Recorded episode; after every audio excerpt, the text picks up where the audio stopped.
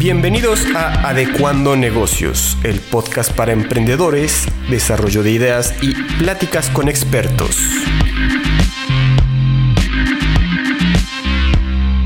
Hola a todos, gracias por acompañarnos en este nuevo episodio de Adecuando Negocios. Estamos muy contentos con lo que se ha hecho hasta ahora y hemos recibido muchos comentarios y muchas felicitaciones y agradecemos a cada uno de los que nos está escuchando en este momento. Somos parte de, Adecua, como lo saben muchos de ustedes y los que no sepan, nosotros en Adecua lo que hacemos es acompañar a emprendedores, acompañar emprendimientos para profesionalizar más sus acciones de día a día, sus profesiones, sus pequeños negocios o sus negocios ya importantes. Entonces, esa es la visión un poco de Adecua y dirigida por Alejandro Fernández. Y en este podcast está en la producción Andrés Rojas acompañándonos siempre en esta grabación y, tenemos un gran invitado el día de hoy, un invitado que digo gran porque es amigo, un buen amigo de, de, un par de amigos también, seguramente tenemos más. Y ya revisando la, la, un poco los antecedentes para preparar esta, este espacio y este nuevo episodio, eh, también emprendedor, déjenme compartirles que no lo conozco, ¿no? es una, una primicia, no lo conozco, sin embargo, el mismo tema de, de los, del emprender, de los negocios, de estar en una vida de, padre, de, tener hijos y de estar creciendo en este mundo empresarial nos une en este sentido, pero sé que en este primer espacio nos vamos a conocer y espero que, como te decía antes de que empezara esta grabación, también nos conozcamos y quiero darte la bienvenida a Santiago del Castillo. Bienvenido a Adecuando Negocios. Muchísimas gracias, gracias por la invitación, muy honrado de estar aquí y listo para platicar, eh, decirles los up and downs del mundo de emprender de todo lo que, lo que, lo que significa, ¿no? Las, las partes bonitas, pero también, sobre todo las partes feas, que eso es lo que, lo que uno tiene que aprender a, lidiar, ¿no? De acuerdo, fíjate que parte importante de, de, lo, de lo que, del porqué de este podcast es conocer realmente la parte humana y cómo cada uno con diferentes colores, con diferentes sabores, con diferentes horarios de día, pero fuimos viviendo casi lo mismo de diferentes, de diferentes formas, diferentes experiencias. Y justo le puedes pegar a 10, pero una mala te enseña a hacer mejor otra las siguientes 10 y así es el ciclo de, del emprender. Y un poco de los antecedentes de Santiago para que quienes tampoco tengan el gusto de conocerlo, es que bueno, él es él actualmente, como decíamos, casado, tiene hijos. Él tuvo una preparación en relaciones internacionales. Eh, tiene también un MBA y una especialidad o, no sé si fue un tipo de diplomado de InsurTech Ahorita igual nos cuentas un poco y justo ese es el camino donde ahorita él nos va también a, compartir un poco y bueno, y él desde dos frentes de negocios actual, por si sí y We Assure, es que hoy está emprendiendo, hoy, hoy día a día está emprendiendo y te pido, Santiago, nos cuentes un poco de cómo comienza en ti esta parte de emprender. No sé si de, chiquito alguna vez comercializaste algo o ayudaste a algún tío y te generó algunos pesos o ya fue a una etapa más, más de, de, la juventud. Cuéntanos un poco cómo empieza esta parte de emprender. Para Pues sí, muchas gracias por la invitación nuevamente y, pues te platico, la realidad es, hasta hace poco fue que me, que me puse yo a cuestionarme de dónde había salido esa noción de, de ser emprendedor la respuesta más fácil y sencilla que te puedo dar es que no quería ser Godines. y, Godines me refiero en el amplio espectro de la palabra, ¿no? Yo lo, que no quería ser amarrado a un escritorio con un horario y que me dijeran que no podía tener vacaciones hasta después de cumplir cierto tiempo. Y que, vaya, esa fue la noción, ¿no? Pero si ese es un análisis un poco más profundo de mi vida, eh, o sea, yo, puedo hacer una retrospectiva y pensar que siempre quise ser muy independiente, ¿no? Yo eh, me fui a estudiar a la Universidad de las Américas en Puebla, la licenciatura, eh, y eso implicaba salirme de mi casa, ¿no? Porque yo no vivía en Puebla, yo vivía en, bueno, yo soy de la Ciudad de México. Y entonces siempre fue esa noción de quererme independizar de, mis papás y querer hacer mi propio camino, ¿no? Mi papá siempre fue un Godínez y él siempre tenía un, él siempre se desarrolla en el mundo de los recursos humanos y él siempre, pues, él, y muy contento él, y él, y fue muy bueno en lo que hacía, eh, en lo que hace.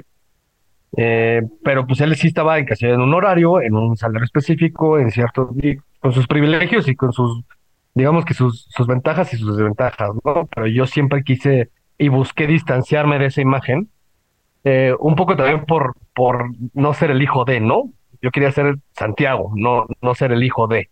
Ok, entonces, em, escribir por un lado tu, tu propio o abrir tu propio camino y por el otro lado, bueno, un tema que, que además de entre padre e hijo es normal, pero además generacionalmente es normal, ¿no? O sea, sirvió para mi papá este modelo, ¿no? Como muchos de nosotros, pero nosotros necesitamos más espacio, nuestras maneras, etcétera, ¿no? Sí, sin duda. Y, y, y muchas veces o sea, no, no, tiene que ver ni siquiera porque estés en, en, en un punto conflictivo con, con en, en, parte ideológica, ¿no? Al contrario, puede ser que, que tengas una ideología muy, muy similar pero pues te estás buscando ciertas cosas distintas, ¿no? Como es, en, en ese caso es mi caso, ¿no? Eh, yo tengo una, comparto una ideología muy cercana a la, a la que tiene mi papá hoy en día, pero yo sí quería tener ese, es, ese mi propio camino, ¿no? Pero la realidad es que eso no me di cuenta yo en la universidad, ni siquiera en la, en la maestría. Eh, yo empezaba a salir un poco y, y bueno, terminé la universidad y, y, ahora a qué me voy a dedicar, ¿no? Siendo licenciado en Relaciones Internacionales, pues yo estudié eso porque la noción que tenía era que quería ser presidente de México. Ok, ok. Eh, a mí me apasiona la historia, me gusta muchísimo la historia y la mejor manera que encontré es buscar una, una, una licenciatura que me ayudara a, a, expandir mis horizontes sobre la historia, pero además que me ayudara también en, en, el ámbito político. Ok. Ya cuando te das cuenta de que entras a la, a la jugada política de México y te das cuenta que tú no vas a cambiar el país porque el país no se deja cambiar okay. y que esto es una porquería y que no hay nadie que lo pueda cambiar, me desilusioné y me, me salí de ahí. Fue justo cuando entré a estudiar la maestría. Empecé a dar clases eh, en el Inter y fue justo cuando empieza la, la semilla del emprendimiento que empieza con, con, lo que es mi primer emprendimiento, pero es del lado familiar. Lo hago con mi hermana, que es la creación de unas cafeterías que se llamaban Cupcake Club, a través de una sociedad que se llamaba Honey Pie. Y eran eh, unas cafeterías eh, con, con un concepto y con una idea muy específica que era a través de los Beatles y tuvimos una en Puebla y una en la Ciudad de México, ¿no? Y la realidad es que fue un gran experimento, nos divertimos muchísimo, sufrimos también muchísimo. eh, eh, por distintos motivos, eh, justo antes, y ahora que lo vemos en retrospectiva, afortunadamente tuvimos que cerrar antes de la pandemia. Okay. Entonces, cerramos por propio gusto y no por no obligados por la pandemia. eh, y, y es, es, es, muy interesante porque ese es el emprendimiento familiar, ¿no? De hecho, yo hasta llegué a tomar una clase en la maestría que se llamaba Negocios Familiares. Ok. Y que te das cuenta de lo complejo que es, ¿no? Y cómo los domingos, en lugar de salir a comer y que se volviera un rato agradable con la familia que estás comiendo y platicando de cualquier cosa, los domingos se volvían juntas de consejo y era horrible. Oye, ¿y quién era el amante de los Beatles? Cuéntame.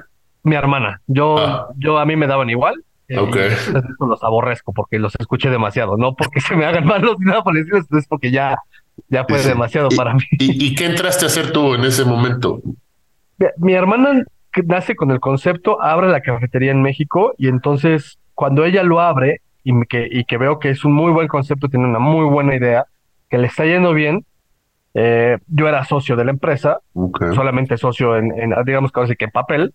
Okay. Oye, pues dame chance y voy a abrir una sucursal en Puebla. Y yo me encargué de la sucursal de Puebla. Digamos que yo era, para términos prácticos, el gerente operativo de la sucursal de Puebla, era socio y gerente y era el que administraba la, la sucursal, ¿no? Muy interesante. ¿Y eso fue antes de pandemia? Empieza pandemia. Y eso fue por ahí del 2000. La cafetería empezó en 2009. Yo abrí Puebla por ahí del 2013. Ok. Y de ahí nos fuimos hasta 2000. En 2016 fue que cerramos. Oye, y un par de años antes de la ¿Tu hermana ya también cerró? Sí, ella cerró en 2017, si no me equivoco, y cerró por un cambio en sus proyectos personales. Ah, eh, ella cambió su, su, proyecto y se fue a vivir a Inglaterra, que era su sueño, un poco también seguir el tema de, de, de, de, de dónde venían las cafeterías. Y, y, de hecho ella se encuentra allá, ¿no? Feliz, ya cambió, dejó de ser emprendedor, ahora es este Godínez, ahora es está encasillada a un, a este, a un trabajo con horario. Eh, pero, pero, inglesa. Sí, sí, sí, que se sacan en libras. Ya, ya luego te cómo. no, pues qué bueno, qué bueno, qué padre. Solamente un poco para saber en qué quedó el emprendimiento. Y entonces tú operaste totalmente aquí en, en Puebla Y ese, ese fue en ese momento, pero a la par también habías, ya estabas con Ugashur. Yo empecé a gestionar, ya cuando vi que, que tal vez el mundo de, es que el mundo de, los restaurantes, de hecho, creo que lo mencionaste en un podcast previo, el mundo de los perecederos y el mundo de los restaurantes es un mundo muy complicado, ¿no? Y la realidad es que Puebla es bastante especial también para los restaurantes, ¿no? Eh, un año estás hasta arriba y eres el lugar de moda y el siguiente año no hay ni un alma que se te aparezca, ¿no? Eh, entonces llegó a un punto en el que yo ya estaba cansado, era, era muy exigente, era muy demandante y eh, yo aspiraba a algo más, ¿no? Y ese algo más se convirtió justo en este mundo que, que me encontré justo por ver a casualidad. Y al mismo tiempo en el que estaba gestionando la, la, la cafetería de Puebla, empecé a gestar el tema de WeAssure, que es, eh, WeAssure es un agente de seguros y de fianzas, es un broker, es una promotoría. Ok. Y en un principio yo estaba llevando, digamos que las dos cachuchas, lo cual es, es algo complicado, pero es, es muy, es feasible, o sea, es, es, posible de hacer. Hasta que llegó un punto en el que la propia cafetería ya no, ya no daba y empezó a, empezó a haber problemas propios de la administración, natural en cualquier restaurante, y llegaba al punto en el que éramos o pivoteábamos como concepto y cambiábamos el concepto de la cafetería o cerrábamos, ¿no? Y en ese, en ese momento pues, yo tomé la decisión de, de, pues, salirme, eh, dejar la cafetería como tal. Eh, le dejé la, la, ahora sí que le, le, dejé el problema a mi hermana.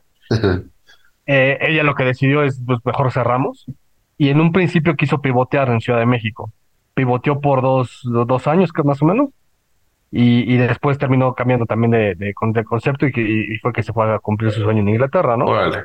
Y yo ahí es cuando, cuando empiezo a, tener la actividad con WeAssure. WeAssure nace porque yo tenía un familiar, familiar político, porque ni siquiera es familiar sanguíneo, que se dedicaba a este mundo, y me invitó a ser parte de su, de su empresa. Él, se, él tiene una empresa que es una sucursal de costo variable, se llaman, que son sucursales propias de aseguradoras y de afianzadoras, que digamos que es como si fuera una franquicia, estilo McDonald's, te dan a ti la marca de McDonald's y tú te pones a vender eso, pero es la tienes la exclusividad de marca, no puedes vender cualquier producto, nada más lo de esa marca. Y él lo que hizo fue, a ver, yo te, te apoyo, te vienes a trabajar conmigo un rato, te entreno, y ya que, pues, que, que, que hayas salido y que tengas las alas, este, pues te vas al mundo de los agentes y ya no, no, no tienes que estar dependiendo 100% de mí, sino que estás ahí en el mercado, ¿no? Obviamente te agradeceré mucho si me vendes a mí, pero este, ya eres libre, ¿no?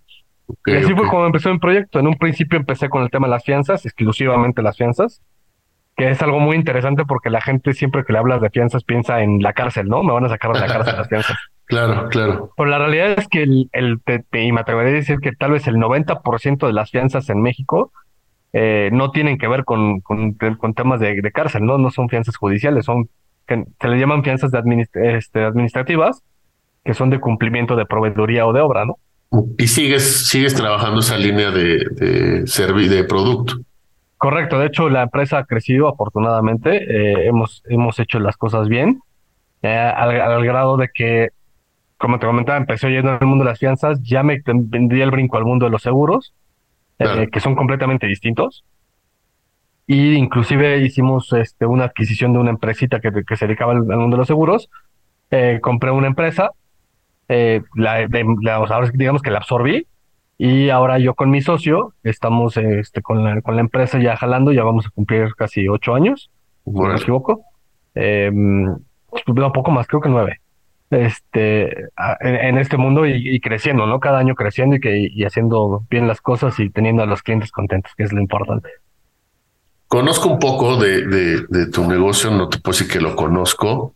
Conozco un poco porque justo con unos amigos me han contado un poco la estructura, cómo funciona este tema de la, exclusividad, el tema de la promotoría.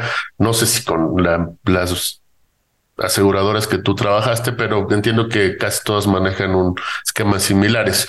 Pero bueno, no, no lo conozco, pero al final del día, un emprendimiento como tal, tienes que trabajar con la parte humana, primero la interna, ¿no? Que ahorita me comentas, tengo un socio, ese es un nivel de conversación y tienes tus colaboradores, ¿no? Otro, otro, otro segundo nivel de conversación. Y el tercero, los clientes, ¿no? Que al final del día te sustentan todo y mientras haya récord de ventas, yo creo que los socios y los colaboradores todos están bien, ¿no? Y cuando vienen los contratiempos, los bajones comerciales o, algún otro tema, ahí es cuando realmente se pone muy, muy padre y muy interesante todo esto. Entonces. Sí, sin duda. Este, de hecho, si me das chance, te platico algo rápido. Adelante, eh, En, en, tanto el mundo restaurantero como en el mundo de los seguros, y estoy casi seguro que en cualquier mercado que haya, eh, está el dicho que dice el, cliente siempre tiene la razón, ¿no? Yo en, la, en lo personal estoy completamente en contra de esa, de esa frase, ¿no? El, el cliente pocas veces tiene la razón porque muchas veces el cliente ni siquiera sabe lo que quiere, ¿no? Claro.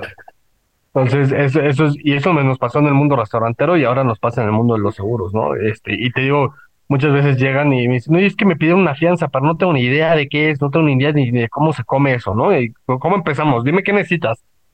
Y es parte de eso, ¿no? Y el cliente no tiene ni idea, entonces no, el cliente no tiene la razón. Aquí es, ayúdalo, a, ayúdalo a entenderlo para que sí tenga la razón.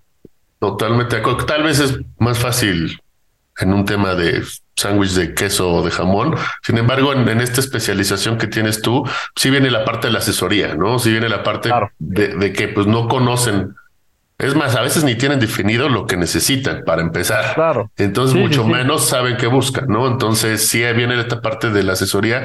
Actualmente, eh, con la experiencia que tienen en, en WeAssure, ¿cuántos son ustedes de colaboradores? ¿Con cuánta, con, cuánta gente estás trabajando actualmente? ¿Y qué, qué reto ves ahorita, hoy en día, post pandemia, post este guerra en Ucrania eh, y post, todo lo que quieras donde estamos ahorita. ¿Cómo, ¿Cómo lo estás viendo actualmente?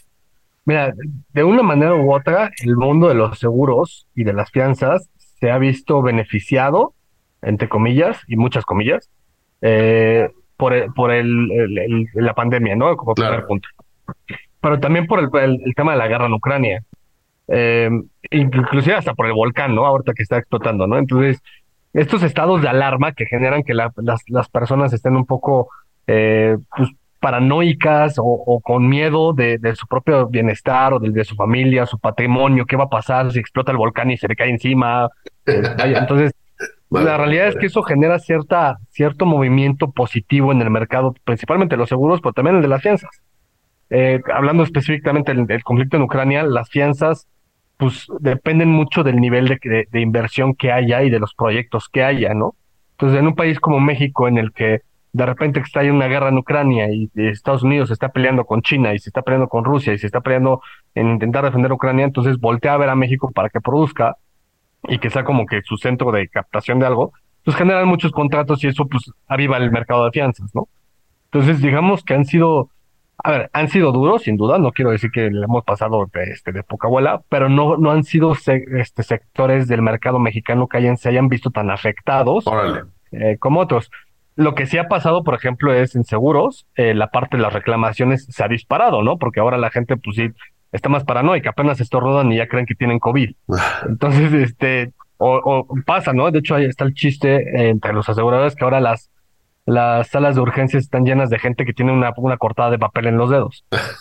Y, es justo por esa paranoia y ese, y ese tema de que necesito estar bien cuidado, ¿no? Y que no me vaya a pasar nada. Órale. Entonces, sí, es, nos, digo, nos ha ido bien, pero también las aseguradoras han pagado una millonada en, en nada más en tema de COVID, pagaron una cantidad estrepitosa de, de dinero, ¿no? Órale, qué interesante toda esta información que no vemos los que estamos en, otro lado.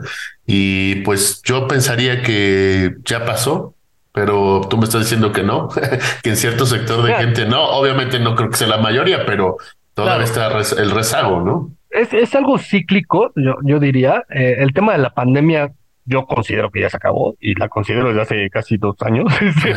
yo, desde el 2022 yo decía ya, este, esta cosa ya se acabó, ya por favor libéranos. Pero curiosamente ha sido como que una, una tras otra, ¿no? Pasó la pandemia y luego, luego, o sea, en plena pandemia ya cuando estaba de salida, pues Rusia invade Ucrania, ¿no? Y entonces eso genera pues movimiento en los mercados de una manera u otra. Entonces, pues si bien los seguros se estabilizan, entonces ahora se suben las fianzas. Eh, y después de eso, pues pasa ahorita, por ejemplo, lo del volcán, ¿no? Entonces otra vez los seguros, así todo el mundo está seguro contra terremoto, ¿no? Seguro contra temblor, seguro contra erupciones volcánicas, este, mi casa, ¿no? Seguro de, de responsabilidad civil de mi casa, eh, seguro pues, de, de, vida por el tema respiratorio, seguro de gastos médicos por el tema respiratorio, ¿no? Entonces, son, son cuestiones que son cíclicas. Desafortunadamente, a ver, es la parte que menos me gusta a mí de los seguros, pero desafortunadamente la gente solamente entiende cuando o le pasa al de al lado o lo ve, lo ve venir. Y entonces no sabes la cantidad de veces que yo o cualquier otro agente de seguros nos toca rechazar a alguien porque llegan y me dicen, oye, me acaban de diagnosticar cáncer, ¿te puedo contratar un seguro? Y así, mi rey, o sea, me puedes contratar un seguro si quieres, pero el seguro no te va a cubrir, ¿no? O sea, ya tiene, o sea, eso ya es, es posterior a, que, a, tu diagnóstico. Tienes que hacerlo de, los seguros son preventivos, no paliativos, ¿no? Que eso es, es, es, es parte que lo que la gente no entiende y la realidad es que en México hay muy poca cultura de seguro. El seguro de por sí no es algo sexy, no es un producto sexy.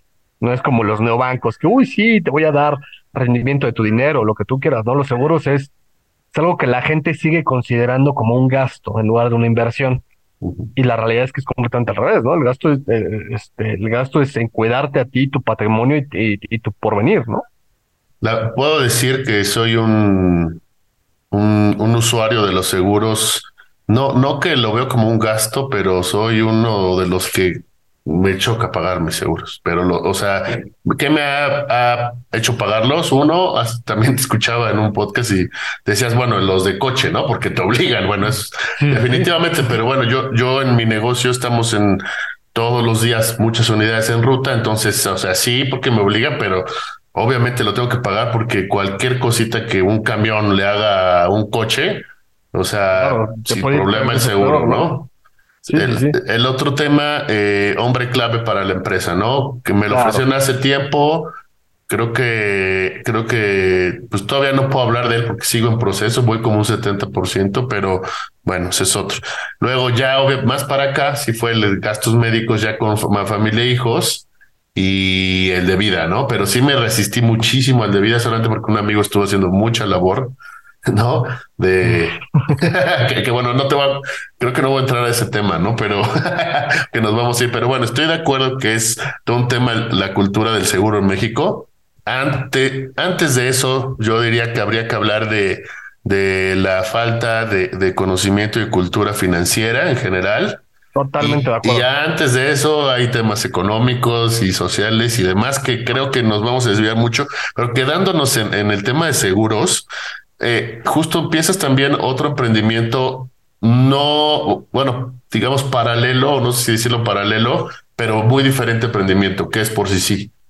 ¿Nos puedes compartir un poco cuál es la diferencia entre este emprendimiento? Porque yo podría decir así sin, sin ahondar mucho, pues los dos venden seguros, ¿no? Pero bueno, la historia de con lo que es la empresa, de lo que ofrece y de cuál es su plataforma son dos cosas diferentes, ¿no? Correcto, sí, con, eh, con todo gusto. Eh, mira, el, tema con WeAssure es, es, es, un broker tradicional de seguros y de fianzas. Eh, lo hacemos todo de manera tradicional. Estamos autorizados por la autoridad, valga la redundancia, que en este caso es la, la Comisión Nacional de Seguros y Fianzas. Tenemos nuestras cédulas. Trabajamos con las aseguradoras tradicionales, con las afianzadoras tradicionales. todo ese, ese, ese, tema, ¿no? y ahí lo hacemos directamente como lo que todo el mundo conoce de un agente de seguros y de fianzas, ¿no? pero ahí eh, entra un poco mi, mi, mi, lado irreverente y el, el que me choca es el status quo y que siempre quiero eh, decirle que no a las autoridades y brincarme todo y, decirle a todo el mundo que está mal. Pero principalmente mi principal motivador es que odio a más no poder la burocracia, ¿no? Y eso es, eso sí me, me puedo remontar al, a la etapa en la que yo quería ser presidente, porque la, la noción era literal, si yo llego a ser presidente algún día, es lo primero que voy a hacer es quitar todos los impuestos que no sean el IVA que ya vienen bebido en los productos que compras.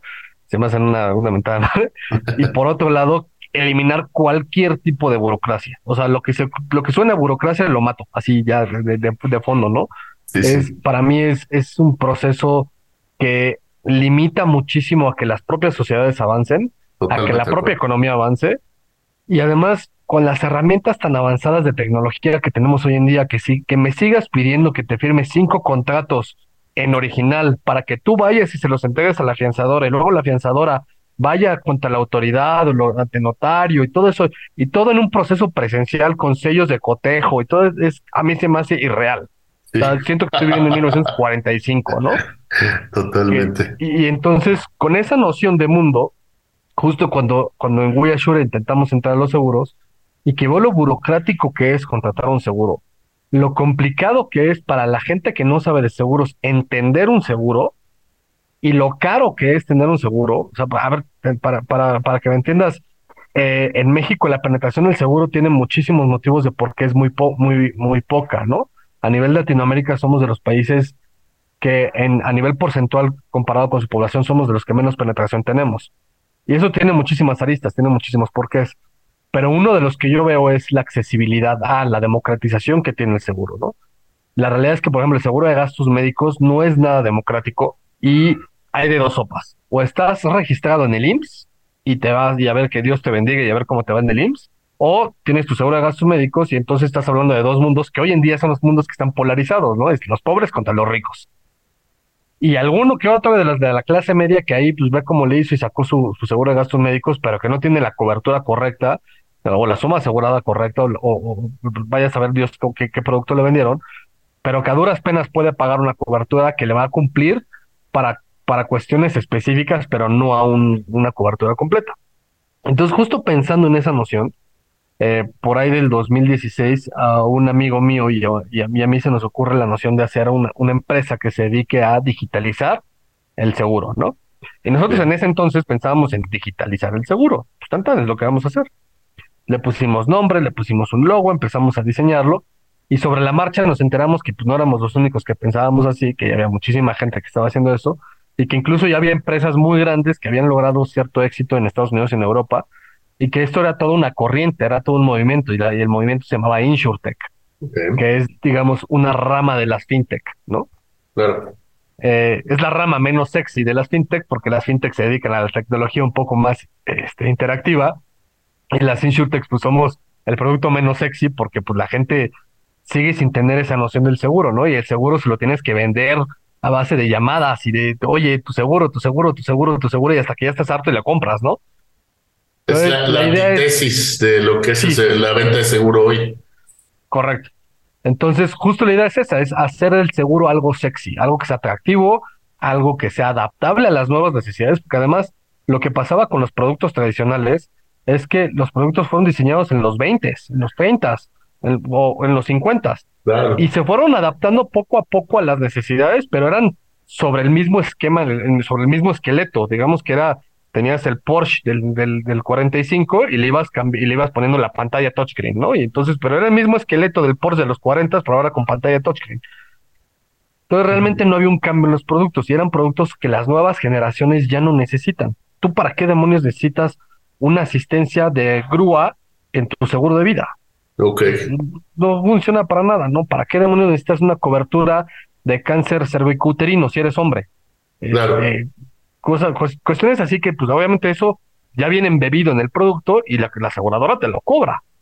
Entonces, e, era un poco hacer todo eso, ¿no? Y además, la parte más importante es que el cliente final, el usuario, entendiera qué es uno, qué es lo que está comprando, dos, qué es lo que va, lo, lo, que, lo que le va a proteger y cuáles son los alcances que tiene. Y tres, que le vea el sentido de tenerlo. Porque una cosa es saber qué es lo que, vas a comprar, saber qué te va a cubrir, pero la, última es la más importante. Si no me hace sentido, pues yo para qué quiero un Porsche del 40 si a mí me gustan los Ferraris, ¿no? Este, así de sencillo. Y ahí es donde nace, por sí sí, un poco jugando con la idiosincrasia del mexicano, de yo sé, a mí, a mí como, como, soy mexicano no me va a pasar nada porque yo ya me bendecí y le rezo a la Virgen María y nunca me va a pasar nada. Entonces, pues es la noción, ¿no? Yo sé que a ti no te va a pasar, pero por si sí, te seguro de... Oye, ¿sí se les ocurrió a ustedes o fue alguien de, de Merca o algo así? Porque la verdad está muy bueno. Fue completamente de nosotros. De hecho, fue lo primero que tuvimos del proyecto, fue lo primerito que hicimos fue el nombre y luego, luego ya que teníamos el nombre, mandamos el logo. Y ya ah, después empezamos a hacer otro desarrollo, ¿no? Muy bien, muy bien, muy bien. Me gusta, está, está bastante ingenioso y sí, lo primero que dices es sí, sí, ¿no? O sea, no sé, como que lo tenemos tal vez como, a ver, es de seguros, etcétera. Pero sí, justo si es mexicano, lo lees por sí, sí. O sea, totalmente.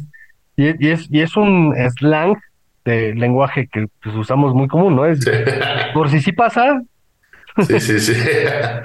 ok, perfecto. Entonces, bueno, es, eh, por si sí, nace hace seis años.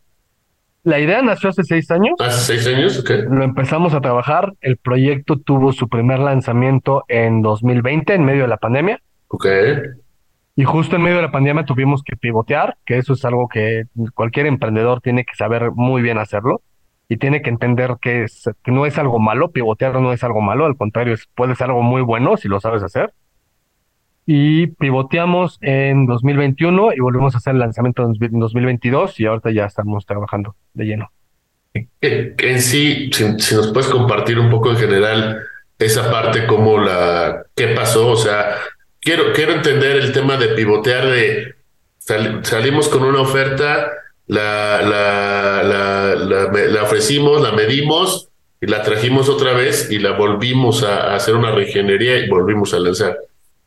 Mira, eso que mencionas es lo que pasa el 98% de las veces, que alguien sale, tiene su eh, MVP, lo que le llaman en el sector es el MVP, que es el Minimum Viable Product. Correcto. Eh, tu producto mínimo viable, lo lanzas buscando tener un, un, product market fit, que es que tu producto tenga el, el, el, el ahora sí que le, le, quede bien al mercado, que la gente sí te lo esté comprando.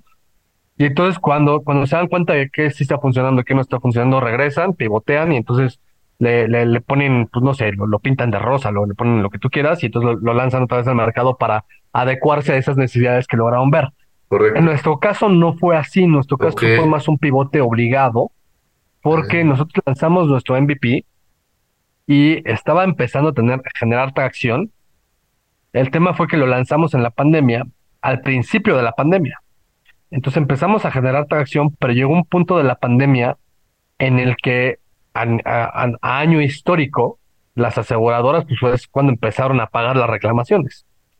Y en ese minuto la aseguradora que nos estaba apoyando a nosotros con el producto que diseñamos decidió cambiar de, de, de pues ahora sí que de visión y decidió, decidieron dejar de vender seguros, tal cual. O sea, ya no voy a vender seguros, ¿no? Me quedo con los que ya vendí, voy a pagar los siniestros que tenga, pero ya no quiero vender más. Ya no abro cartera. Entonces, sí, entonces, pues a mí me cerraron cortina, ¿no? Yo, este, desafortunadamente no tuve la visión de ver que, que no necesitaba tener solo un proveedor, sino que necesitaba tener más proveedores. Eh, y ese fue pues un, un aprendizaje, ¿no? Tuve que cerrar cortina yo, poner en pausa todo, regresar, pivotear reacomodar un producto que ya me estaba funcionando, pero ponerlo con nuevas aristas y buscar un proveedor que, que, estuviera de acuerdo. Y en ese aprendizaje que nos tardamos un año, eh, fue muy bueno para nosotros porque pudimos conseguir ya no solamente uno, sino varios proveedores, pero además adecuar muchísimo mejor las necesidades que tiene el mercado para nuestros productos. Ok, ok. Oye, y para los que no hemos hecho ese tipo de negocios, digo, eh, yo en lo personal no, he hecho ni estoy en lo remoto hacia, hacia, lo que tú hiciste, pero ¿cómo haces eso con una aseguradora o con una financiera? O sea, haces un contrato, necesitas meter una solicitud. ¿Cómo es ese proceso como para, para, para ese tema? Para empezar, tienes que tener tu cédula de agente de seguros, ¿no? El que no sepa es eh, cualquier agente de seguros o de fianzas está capacitado, entrenado y conoce la ley eh, y eso lo puedes saber porque tienes que pasar un examen que no es nada sencillo. Eh, y que la Comisión Nacional de Seguros y Fianzas, que es parte de la, de la Secretaría de Crédito Público, te hace el examen y ellos son los que te dan una cédula, es, un, es una credencial. Y eh, dice, esta persona, Santiago del Castillo, está autorizado para vender este tipo de seguros nada más, ¿no? Ah, claro, dependiendo de qué, así es, dependiendo de qué, qué seguros quieras vender o qué productos quieras vender, es el tipo de cédula que te dan. Entonces están la A, B, C, D, y así te vas creo que hasta la H. Eh, yo en este caso tengo la cédula B y la cédula F. La F es exclusivamente para fianzas. La B cumple la cédula A y, la, y, la, y, la, y todo lo que es la cédula B, que son riesgos empresariales y de personas. Em, y luego ya te pasas a riesgos de daños. Daños entra todo lo que son responsabilidades civiles, incluyendo autos, ¿no?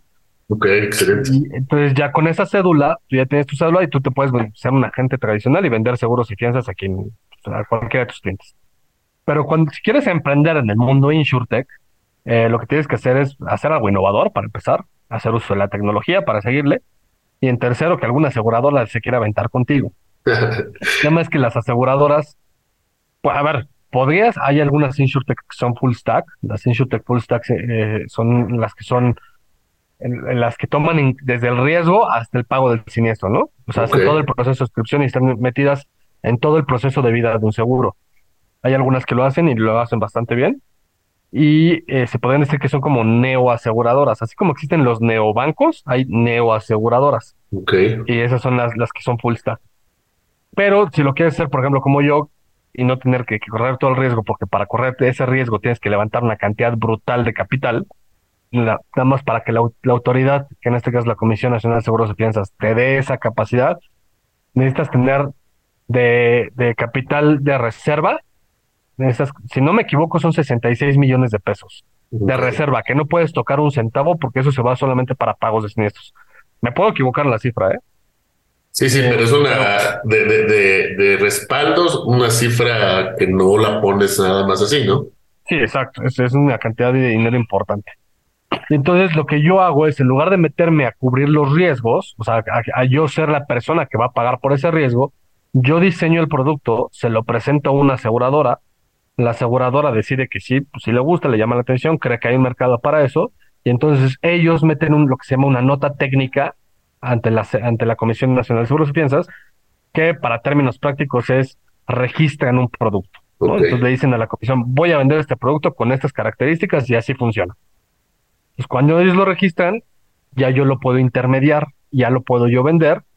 Y en caso de siniestro, yo proceso el siniestro, pero la aseguradora es la que paga al cliente final. Ok, muy claro toda esta parte. Y entonces así nace eh, por sí sí y cuéntanos específicamente qué ofreces en por sí sí.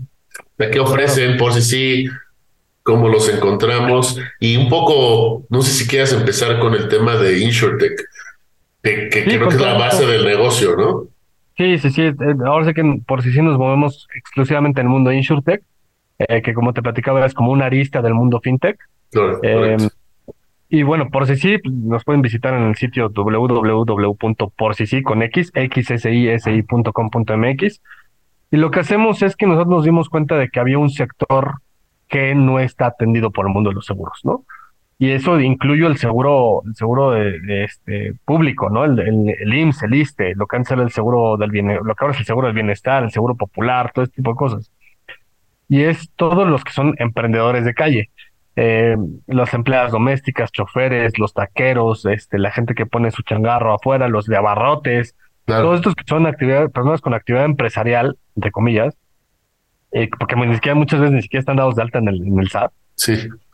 Y que por lo tanto no tienen una cobertura ante el IMSS o el ISTE, pero tampoco tienen una cobertura del mercado de los seguros porque no les alcanza, está fuera de su alcance. ¿no? En ningún lado. exacto. Lo que nosotros hicimos fue crear productos que estuvieran al alcance de todos. Okay. Eh, ¿A qué voy con esto?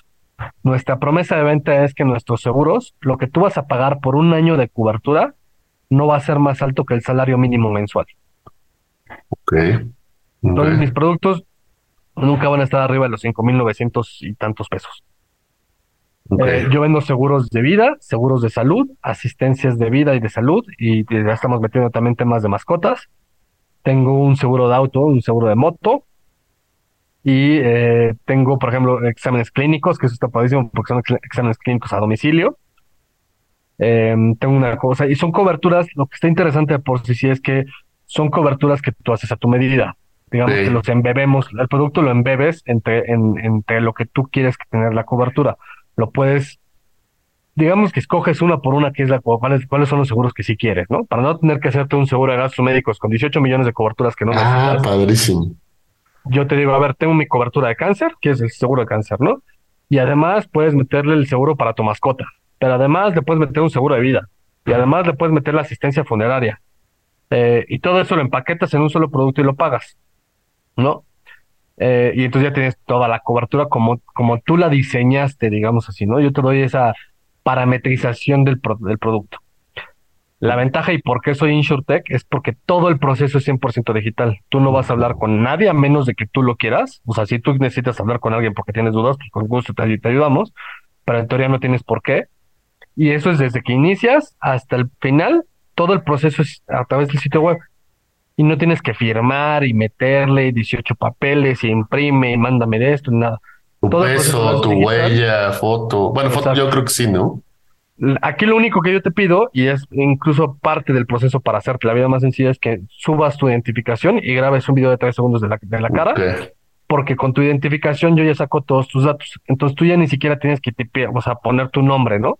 Ya cuando yo saqué todos los datos, ya tengo tu nombre completo, tu fecha de nacimiento, toda esa información la tengo respaldada y se imprime directamente en tu póliza. Ok, muy bien.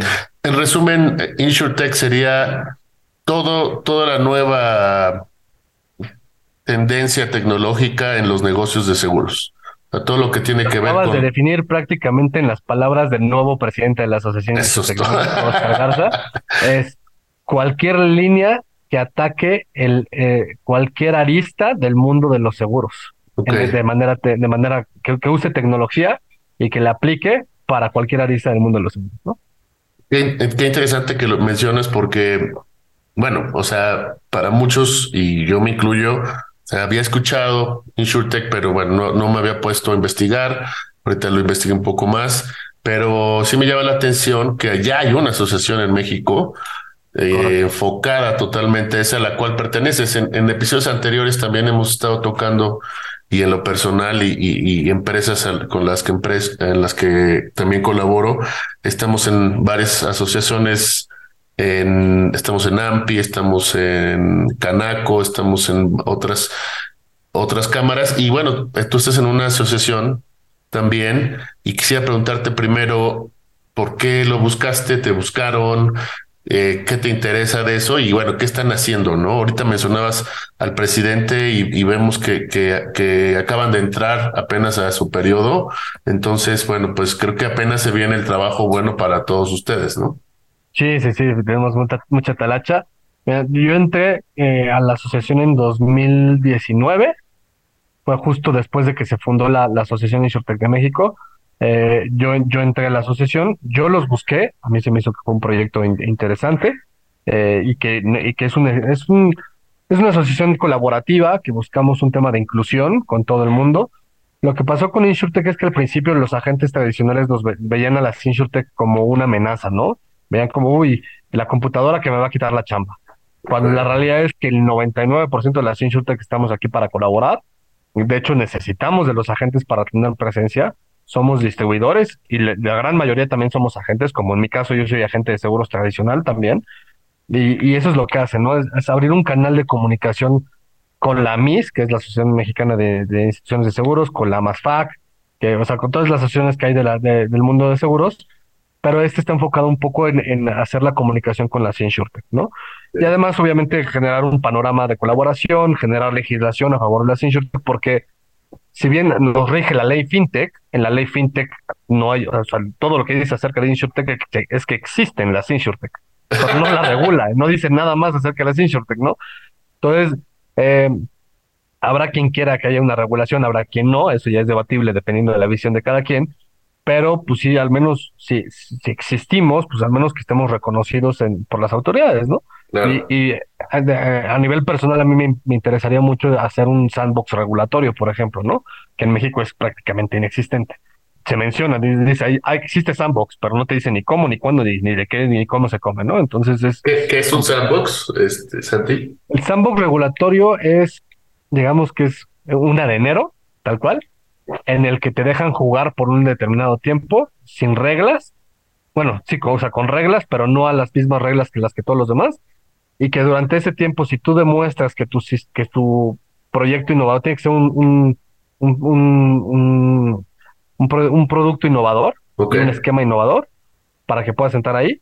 Y si crees que, es, bueno, si demuestras que ese producto innovador funciona, entonces se regula en base a cómo tú lo hiciste funcionar. Ah, órale, ya, ya, ya, ya.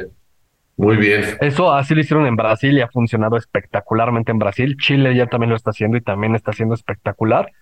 Y en México, pues somos líderes de mercado, pero como que vamos ahí medio persiguiendo la chuleta a ver quién, quién dice, ¿no? Y ese es un problema grande. Y eh, bueno, entiendo todo este tema de representatividad. De hecho, em, ahora mencionas que, que, no hay tanto sustento en la ley, que, que hace falta, justo por eso, la parte de la representación pero quisiera compartirte que, que es en todos los sectores. Creo que en este momento, ahorita estamos viviendo un tipo de adecuación profesional en varios rubros. ¿no? O sea, a niveles comerciales, a niveles inmobiliarios, a niveles bancarios, a niveles de tecnología. Por, un par por una parte, muchas cosas se han movido en los últimos dos, tres años, pero por otra parte también creo que habíamos estado, no sé si 20 años o, o tal vez un poco más, unos 30 años, como muy pasivos en ciertas cosas, ¿no? Y eso creo que nos durmió como, como, como país y, al final del día creo que el trabajo de, de, las asociaciones como la que estás son muy importantes porque cuanto más haya un, un, un, esquema en el cual operar, donde sea el camino para que todas las empresas, en este caso de InsurTech, caminen y se desarrollen, pues es lo que necesitamos para que haya más, más crecimiento y más economía. Digo, podemos decir, es tu competencia, pero al final del día se enriquece tu, tu mercado y tú también te vas a enriquecer igual como, como una de las marcas que está abriendo paso a todo esto, ¿no? Por supuesto, sí, dentro de la IM, la Asociación Insurtech México, eh, obviamente pues todos somos competidores entre todos, ¿no? Tal vez no estamos en el mismo canal. Eh, te decía que eh, una Insurtech se puede definir de varias maneras eh, y engloba muchísimos rubros del seguro, ¿no? Está software as a service, alguien que no vende seguros, pero que le vende tecnología a los proveedores de seguros, ¿no? Eh, ese puede ser un canal, por ejemplo. Están insurtechs que se enfocan en autos, insurtechs que se enfocan en, en vida, hay comparadores, hay marketplaces, hay muchas cosas, ¿no? Entonces, sin duda, existimos muchos que somos competidores, pero la idea es hacer este ambiente lo más armonioso posible y colaborativo, ¿no? La realidad es que eh, nosotros acabamos, como bien mencionas, acabamos de entrar en nuestra administración. El presidente es Oscar Garza. Yo actualmente tengo la posición de tesorero de la asociación y el, y el presidente dejó muy en claro el leitmotiv de la asociación es colaboración, ¿no?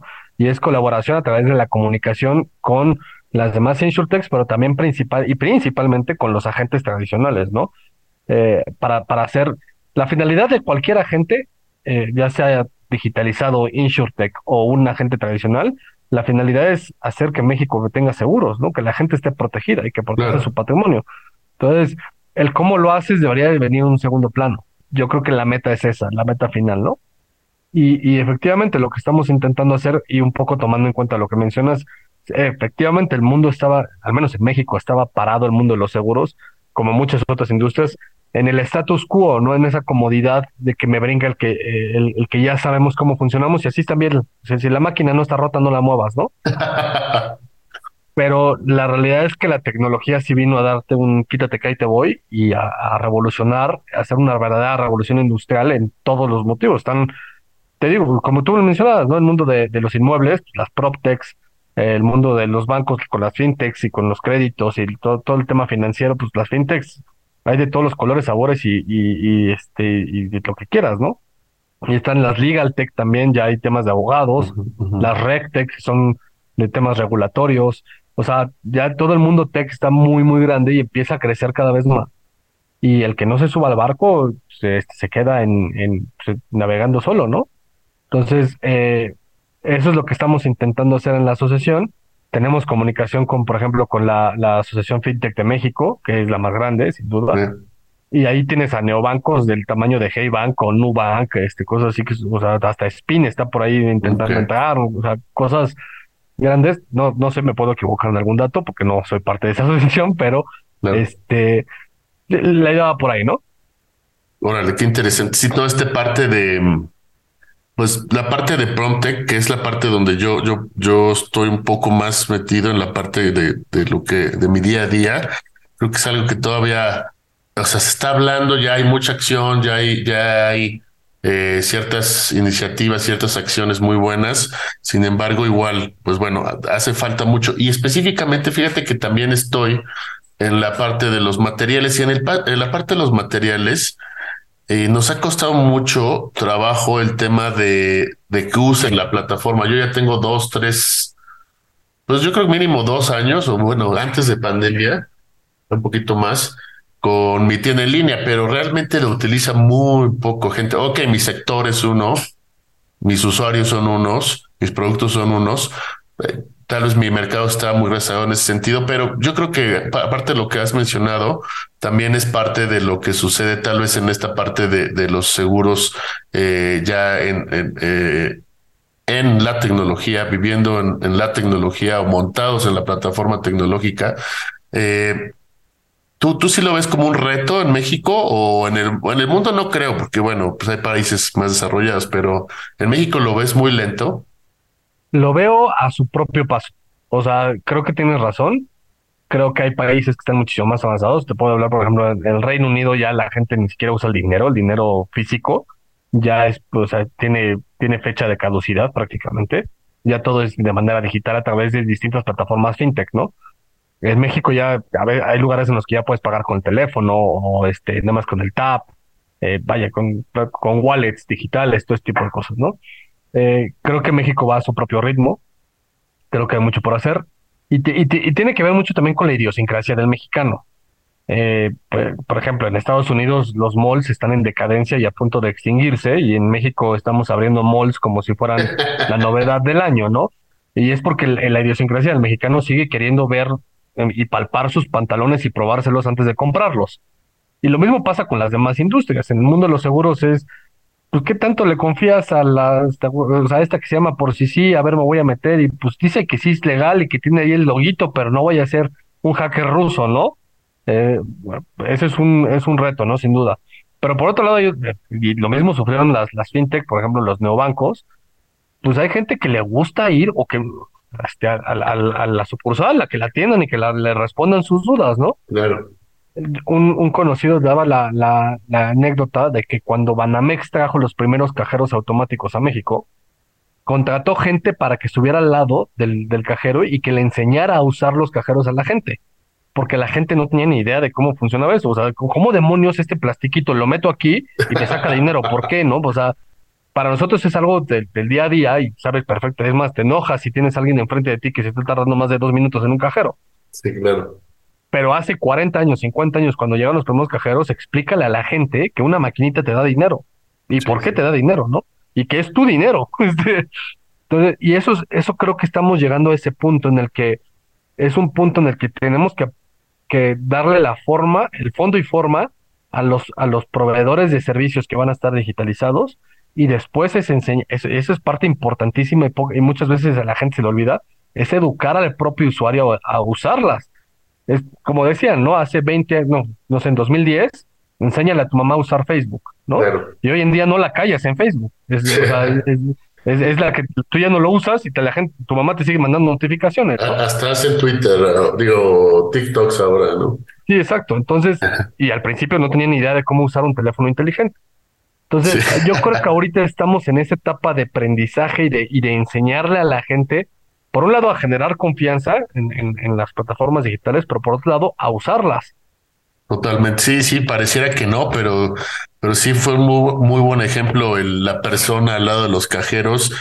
Eh, no, no, no me tocó, no sé si me tocó, porque estaba muy chico, pero sí lo, sí lo puedo ver.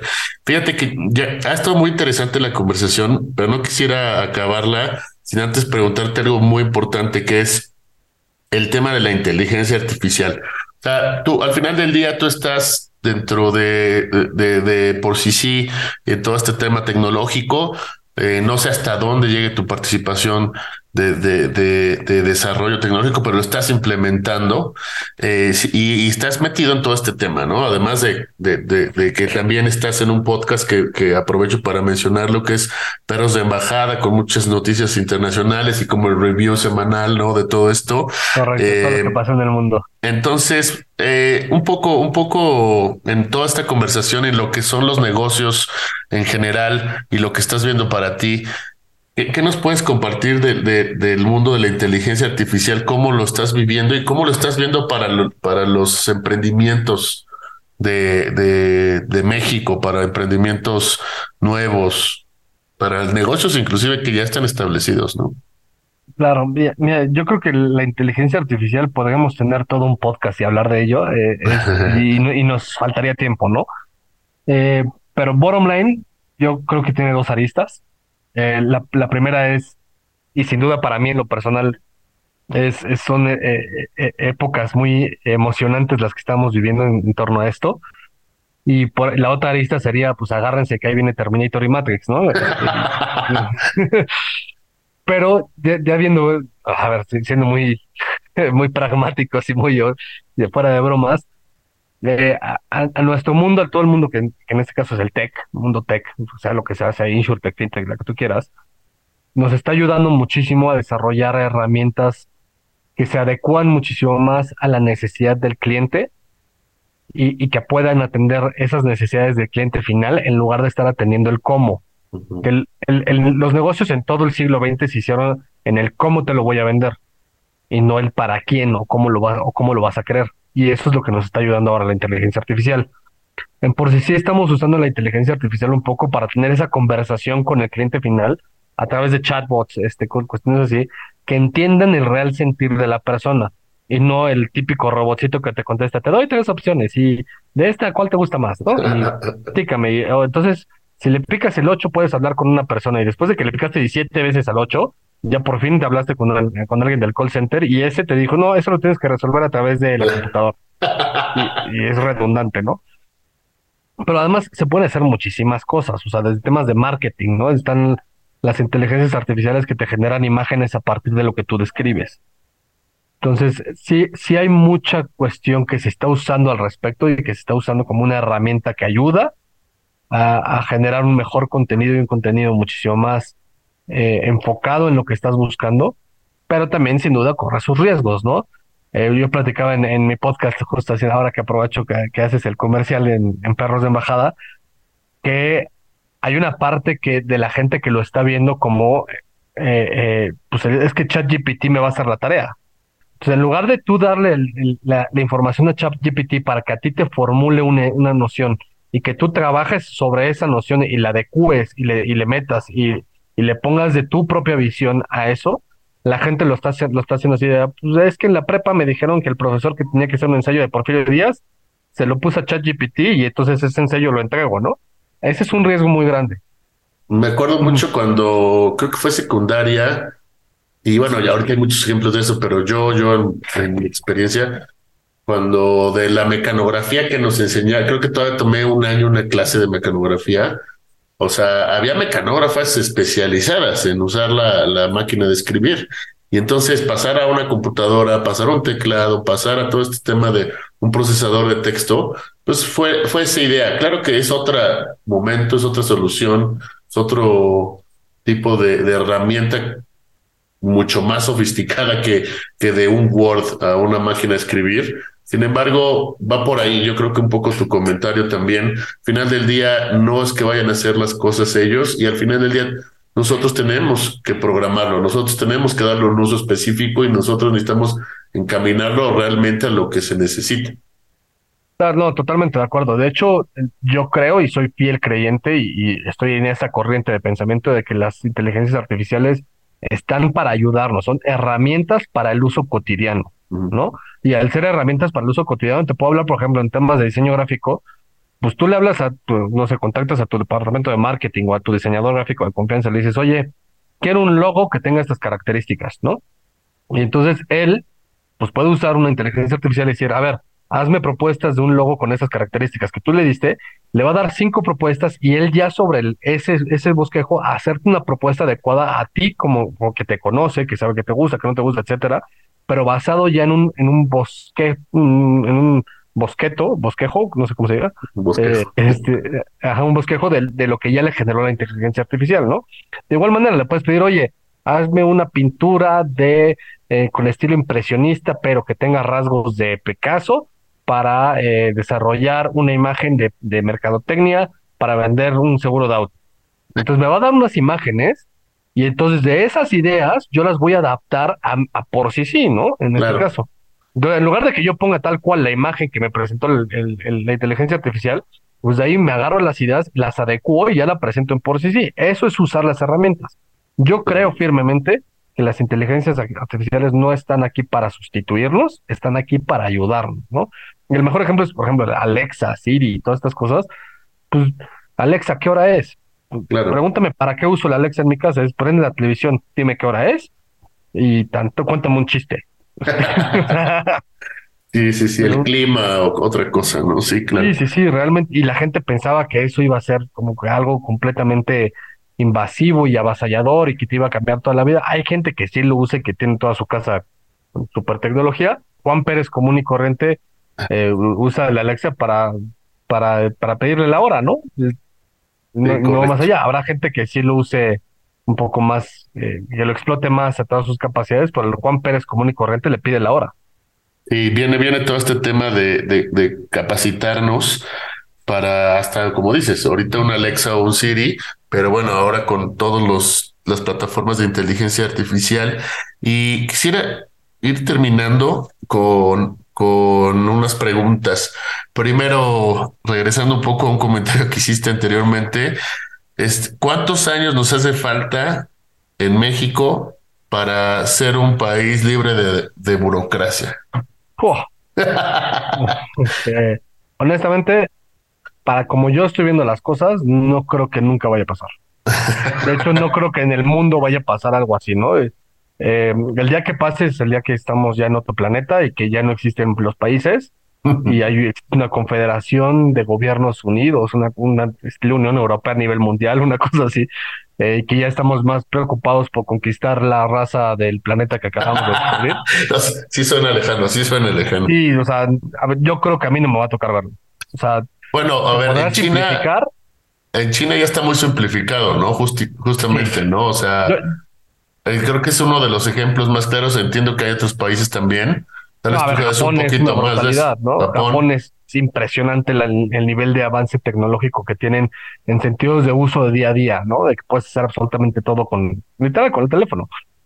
Em, yo creo que eso, sí, a ver, es que no es desburocratizar, porque al final los gobiernos necesitan de la burocracia para tener algún tipo de control. Eh, entonces no creo que nunca vaya a haber un mundo en el que no exista la burocracia. Ahora que se pueda simplificar y digitalizar lo más posible, eso sí lo veo.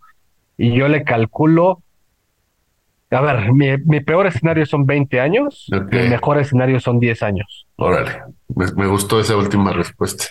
Venga, depende mucho de nosotros también, fíjate, o sea, y tal, tal, vez a la siguiente generación, pero bueno. Justo es un tema generacional, o sea, nosotros crecimos con los videojuegos y las pantallas y así, y vimos cómo fueron cambiando, ¿no? La siguiente generación ya solamente le tocaron las partes este, ya completamente digitalizadas. Pero la, la generación que está atrás de nosotros es completamente análoga. Sí, totalmente. Ah, ah, Santiago, quisiera preguntarte, más bien que nos comentes, ¿algún hack en base a tu experiencia para todos los que nos escuchan y estén buscando emprender o estén empezando su emprendimiento? Es algo muy interesante que a mí me, me dolió entenderlo, porque al principio me rehusaba hacerlo y decía, ¿para qué demonios una red social más? Pero no tienen idea del gran uso y, y, beneficio que pueden sacar de LinkedIn. Okay. Y yo no, y no pago la suscripción, ¿eh? o sea, no tengo el, el LinkedIn Pro. Es, a mí verdaderamente se me hace la mejor red social que hay en todos los sentidos, es la que más uso Órale. Y para los que son, y funciona muy bien para los que son emprendedores, o sea, los que verdaderamente es un tema de emprendimiento, es, el, es la, la plataforma por excelencia, ¿no? Ahí vas a encontrar tu competencia, las cámaras, las asociaciones, el que potenciales clientes a nivel B2B, em, o sea, no, no, es un tema de networking y al final los millennials y los centennials, todo se mueve por networking. Y, eso es una gran, gran herramienta, de verdad, la, recomiendo muchísimo. Buenísimo, voy a, tomar en cuenta eso porque sí la uso, pero no tanto y en algún momento la quise usar más, pero justo en esta parte de no puedo tener tantas redes sociales, la dejé ahorita, me rehusaba, me rehusaba. La dejé ahorita en el olvido, pero la voy a retomar un poco. Excelente. Y en tu día a día, ¿qué herramientas usas? ¿Qué apps usas para organizarte, administrarte, para trabajar. Cuéntanos de uno o dos que uses. Yo soy un gran antifan de Google. Okay. Odio Google y todo lo que tenga que ver. Estoy, y eso tiene muchas, muchas vertientes de por qué. Este, cuando eres emprendedor, hay varias series, y también eso puede ser un buen, también un buen tip, un buen hack. Hay varias series que están en Netflix, en Amazon, y así que hablan de emprendimientos que hoy en día son unicornios o grandes empresas, dígase Spotify, dígase la película de Facebook. Eh, hay una específica que me gusta mucho que habla sobre Google Maps. Y ahí es cuando, cuando empiezas a ver todas esas series de, de, estas aplicaciones que hoy en día son unos monstruos, te das cuenta que Google es el diablo. eh, verdaderamente. Entonces yo odio Google. Entonces uso lo menos posible que tenga que, usar Google. Okay. Eh, de aplicaciones que uso, eh, por ejemplo, está Slack. eh, a mí en lo personal Slack no, no me gusta, pero es, es que es muy eficiente. No me gusta porque siento que es tener un WhatsApp más, pero la realidad es que es muy eficiente para el trabajo. Entonces Slack es una gran herramienta. Em, y, mi nube, ¿no? La nube la, este, la, amo y la adoro y sin mi nube no puedo vivir, ¿no? mi nube la tengo en OneDrive, desde, que es de Microsoft. Por ejemplo, de navegador, eh, a ver, en los últimos 10 años creo que Google Chrome se, se, se comió el 89% del mercado de navegadores. Yo uso una que la hizo el, el, fundador de Firefox, pero no es Firefox, se llama Brave. Okay. Y es, y es un navegador que no guarda historial, no guarda cookies y de hecho te premia con criptomonedas, te, te, premia con punto cero cero cero cero cero cero cero cero cero un peso, pero a ver, te da algo, ¿no? y tiene un tema de privacidad bastante interesante. Órale, ese dato está también bueno. Se llama Brave, lo recomiendo mucho. Perfecto. Bueno, y para, para terminar, la verdad, muy interesante toda esta conversación. Eh, Santiago, ¿hacia dónde vas tú? ¿Hacia dónde van tus emprendimientos? ¿Qué, ¿Qué, andas buscando? De repente nosotros estamos en una organización donde buscamos las referencias, entonces de a modo de qué estás buscando para cada uno de tus emprendimientos o para crecer, pues adelante te, te dejamos el, micrófono para que nos compartes. Muchísimas gracias. Pues mira, a nivel de WeAssure, eh, lo que busco es cualquier persona que tenga interés en un seguro, de cualquier tipo que sea, desde, desde cyber, eh, crime, eh, gastos médicos, vida, asistencias funerarias, este, RCs, autos, lo que se les ocurra, de sus órdenes, igual en fianzas, ¿no? En fianzas, a veces la gente no tiene ni idea de qué, de qué es o cómo se comen, y nosotros podemos echar la mano muy bien por ese lado, ¿no? Em, y en ese lado, pues es completamente el método tradicional, y, los podemos hacer, les podemos hacer un, traje a la medida. Perfecto. Ahora, por si sí, eh, yo estoy en mi primera ronda de inversión, estoy buscando capital pre-semilla, estamos buscando alrededor de, pues, para como está el nivel del dólar hoy, 300 mil dólares de, de, inversión en capital pre-semilla, y eso lo estamos haciendo para pues la realidad es que es hacer branding, ¿no? Es que la gente conozca el nombre de por sí sí eh, y, poder hacer los lanzamientos de los productos que tenemos en línea que, que, que y en, fila, porque estamos por lanzarlos, pero necesitamos ese apoyo para poder lanzarlos. Y, y es justo la idea, ¿no? ¿Y por qué, por qué, por qué presemilla? Ah, bueno, en el mundo de los entrepreneurs, de, los venture capitals y todo este y todo esto que son los inversores, hay varias formas de capitalizarse, ¿no? Eh, casi todo el mundo siempre usa por pues, su propio dinero o va a un banco y pide crédito, pero en todo este mundo tech ha habido mucha eh, bulla hacia los venture capitals, los, ángeles, los ángeles inversores, este, fondos de capital, fondos este, de capital familiares, etcétera, y se catalogan de distintas maneras según la etapa en la que esté tu desarrollo de emprendimiento. Entonces puede ser presemilla, semilla, serie A, B, C, este, ya cuando llegas a unicornio y que ya eres, este, pues saliste a la bolsa, ¿no? La semilla es generalmente cuando estás buscando menos de 5 millones de dólares. Ah, ok, es exacto. Muy interesante, excelente. Tú estás buscando más o menos levantar 300 mil dólares para esta, esta expansión o crecimiento de por sí sí. Es ahorita lo que estás buscando de esa manera. Correcto, es, se le llaman rondas de inversión. Eh, cuando estás puedes hacer varias rondas de un, de un, de un solo segmento. Eh, no es recomendable tampoco, pero eh, nosotros estamos en apenas nuestra primera ronda de inversión. Estamos buscando 300 mil dólares. y es para el Team Expansion, contratar gente que nos eche la mano, pero además también para poder hacer el desarrollo de branding y marketing, ¿no? Que la gente nos conozca. Órale. Muy interesante. ¿Y para ti? ¿Más hijos? No, ya, ya, yo ya, cortar la fábrica. Más, este, más, estudios, más emprendimientos. que más hijos ya no. eh, más emprendimientos. Eh, la realidad es que ahorita con tres cachuchas que traigo, que es la de We la de por, la de por sí sí y la de la asociación Insurtech, tengo suficiente de, de chamba de al día. Y además todavía tengo que grabar podcast. Este. Es, mucha chamba, pero a ver, para mí es seguirme manteniéndome, eh, digamos que ahora sí que en la comodidad de mi status quo, pero en un crecimiento estable, ¿no? Buenísimo. Eh, considero que es, es, la, es la diferencia del status quo en el que había antes, en el que pues todo está bien, todo está funcionando, ¿para qué lo rompes? Pues yo ya lo rompí y ahora quiero mantenerme en el status quo de haberlo roto y trabajando en lo que ya estoy, ¿no? Buenísimo, me parece excelente, excelente comentario para terminar. Yo quiero agradecerte en nombre de, de, todos los que estamos en Adecua y en Adecuando Negocios el compartir todo esto de lo que ha sido tu emprendimiento y tu experiencia en la vida. Eh, la verdad es que, como decías hace rato, como decíamos hace rato, ningún emprendimiento es fácil. Pues yo te agradezco por, por compartirnoslo para todos y para toda la comunidad Adecua. No, hombre, al contrario, muchísimas gracias por tenerme. Eh, es, un honor y un privilegio. Ojalá y, sea la primera de muchas y que sigamos podendo colaborar, tal vez no necesariamente con el podcast, pero ahí con Adecua en lo que, lo que se requiera. Y yo sé que a ustedes no les va a pasar, pero por si sí, contraten su seguro en línea. excelente, excelente comercial final. Me promocionó y buenísimo otra vez el nombre.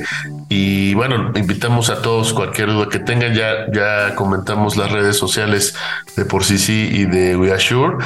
Y nosotros igual nos pueden encontrar en Instagram, nos pueden encontrar en Facebook y estamos en, en, en este podcast, no nada más en, en Spotify, estamos en Apple Music, estamos en Amazon Music y estamos en Google también. Y gracias a todos por, por participar, gracias a, la oficina de, de, Adecua, gracias a Andrés Rojas gracias a todos los que nos escucharon. Les agradecemos sus comentarios y sus likes. Hasta luego, hasta la próxima. Gracias, Santiago. Gracias.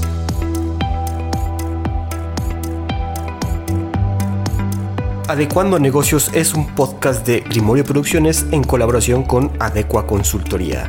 Para más información ingresa a adecua.mx.